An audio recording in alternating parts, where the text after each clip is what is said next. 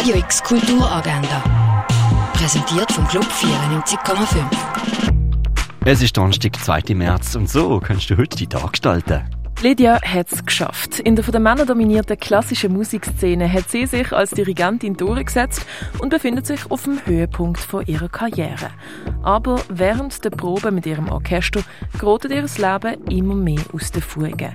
Um das geht es im Film Tar, wo du am halb zwei, um fünf und am viertel ab acht im Kultkino Atelier schauen kannst. Ein bisschen maskulin normativer wird es in einem Rundgang durch die Ausstellung Wayne Thibault in der Fondation Baylor ab der 3. Eine Führung zu aktuellen weiblichen Positionen im Kunstmuseum gibt es am 5. im Neubau vom Kunstmuseum. Finissage für die Ausstellung Laboratorien der Toleranz. Castelli und sein Erbe ist am 6. in der Universitätsbibliothek von der Uni Basel gesehen.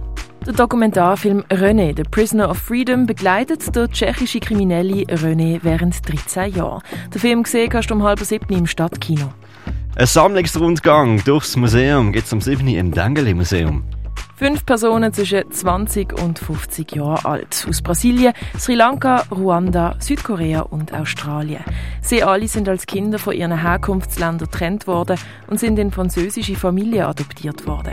Ihre Lebensgeschichten führen uns in eine intime und politische Geschichte von der internationalen Adoption. Der Film Une Histoire à soi, eine Geschichte für sich allein, siehst du am 9. im neuen Kino.